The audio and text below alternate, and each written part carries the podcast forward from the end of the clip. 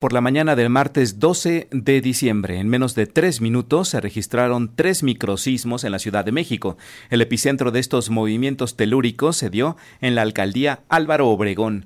Aunque las autoridades inicialmente reportaron que no había daños materiales, algunos vecinos de las alcaldías Benito Juárez y Álvaro Obregón han compartido videos de daños estructurales en sus inmuebles por qué son los microsismos y cuáles son los riesgos que representan para los capitalinos.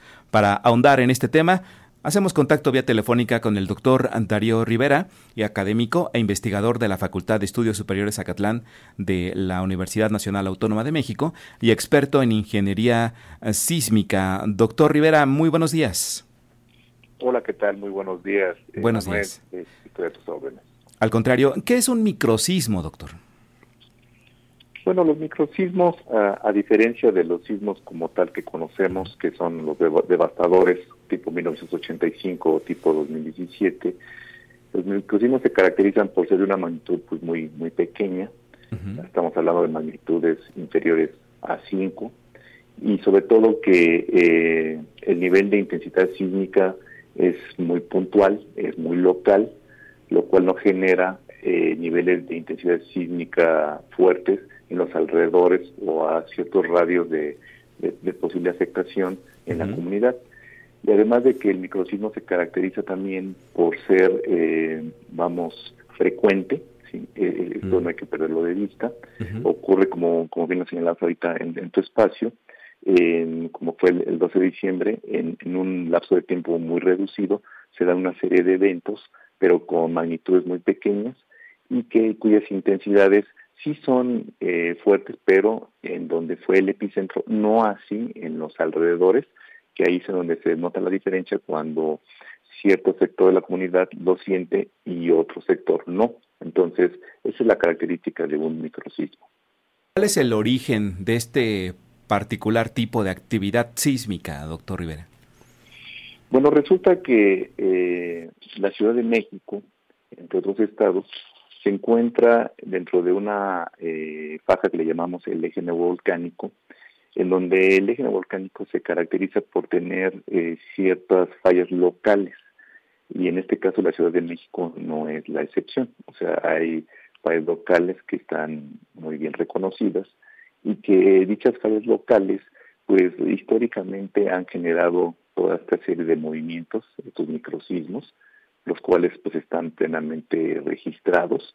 No es algo que sea novedoso, pero porque sí lo quiero aclarar, en razón de que en las redes sociales luego se van a manejar estas especulaciones, lo cual pues no es así, dado que estos movimientos pues eh, se han generado tiempo muy atrás, pero siempre han tenido esta característica, ¿no? Como la que sucedió el 12 de diciembre.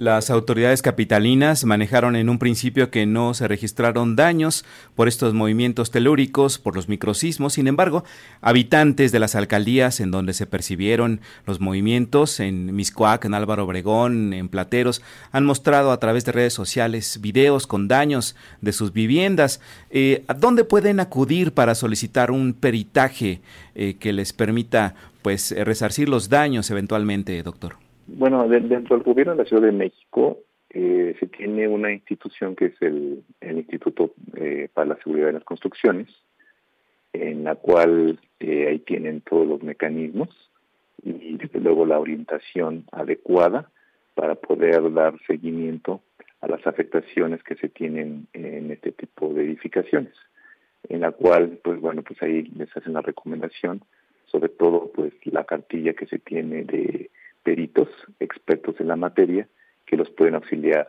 eh, en estas evaluaciones y en consecuencia eh, los trámites que se tendrían que realizar para poder apoyarlos en cuanto al, al, a la posible reparación o rehabilitación del inmueble.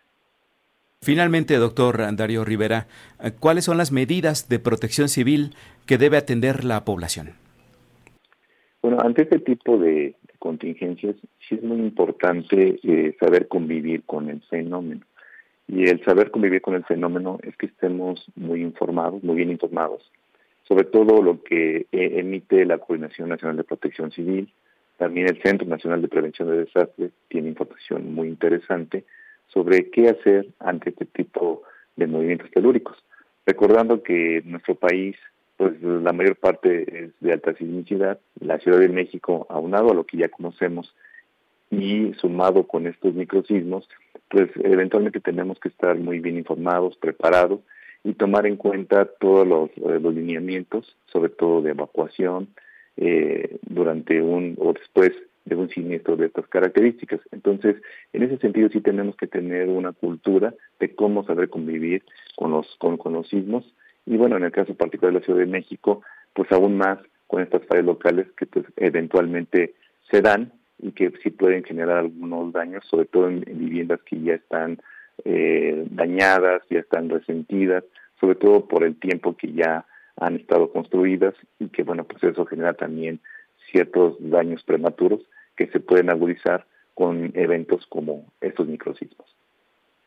Es importante continuar con los simulacros, no solo en instituciones, sino en, las casas, en los departamentos, para situaciones como las que atravesamos el 12 de diciembre en esta región de la ciudad capital. Doctor Darío Rivera, académico investigador de la FESA Catlán, de nuestra Universidad Nacional, experto en ingeniería sísmica, agradecemos enormemente su tiempo y análisis para las audiencias de Pulso de Radio Educación. No, muchas gracias, Manuel, y sigo a tus órdenes.